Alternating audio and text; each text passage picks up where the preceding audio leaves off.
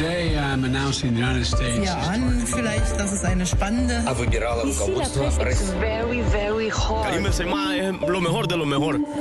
La revue de presse internationale sur Europe 1. Nous irons au Pakistan et en Grèce. Première étape, le Japon. Bonjour Bernard Delattre. Bonjour. À la une à Tokyo ce matin. Les 600 Ukrainiens qui ont trouvé refuge au Japon, où ils bénéficient d'aides financières, mais aussi de logements, de repas, de cours de langue, de formation et de soins médicaux entièrement gratuits. Tant d'égards nos SDF rêveraient d'être aussi bien traités, réagit-on sur Twitter. La presse est très mal à l'aise. Venir en aide aux Ukrainiens, c'est admirable, note le Tokyo Shimbun. Mais dans le même temps, notre pays continue de rejeter chaque jour les demandes d'asile de malheureux ayant fui la guerre en Érythrée, en Afghanistan ou au Myanmar. Un tel deux poids deux mesures, c'est insupportable, ajoute le Asahi et le Mainichi. Pour le Japan Times et l'agence Kyodo, par cette mobilisation aussi voyante en faveur des Ukrainiens, le Japon cherche en fait à redorer son image, à faire oublier qu'il a toujours été le grand pays industrialisé le moins accueillant envers les réfugiés. Merci Bernard. Direction maintenant Islamabad. On rejoint Elodie Goulesque. Bonjour Elodie. Bonjour. À la une au Pakistan. Eh bien, ce dont on parle au Pakistan, c'est de l'élection du nouveau Premier ministre Shehbaz Sharif. À peine trois jours après son investiture, certaines réformes sont déjà controversées.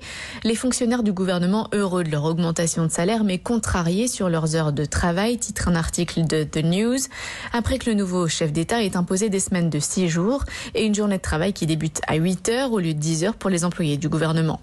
Réputé pour être un bourreau de travail, le nouveau Premier ministre pakistanais affirme sur Twitter que son gouvernement travaillera jour et nuit au bien-être de tous. Shehbaz Sharif dans la main à l'international, y compris à son rival historique indien sur les réseaux sociaux. Le Pakistan souhaite une relation paisible et coopérative avec l'Inde, explique-t-il. Au-delà du redressement de l'économie du pays, son premier défi sera de former un gouvernement de coalition ces prochains jours. Enfin en Grèce. Bonjour Clémentine Athanasiadis. Bonjour. De quoi parle-t-on à Athènes? Ici, on parle du match retour qui opposera ce soir l'Olympique de Marseille et le PAOK.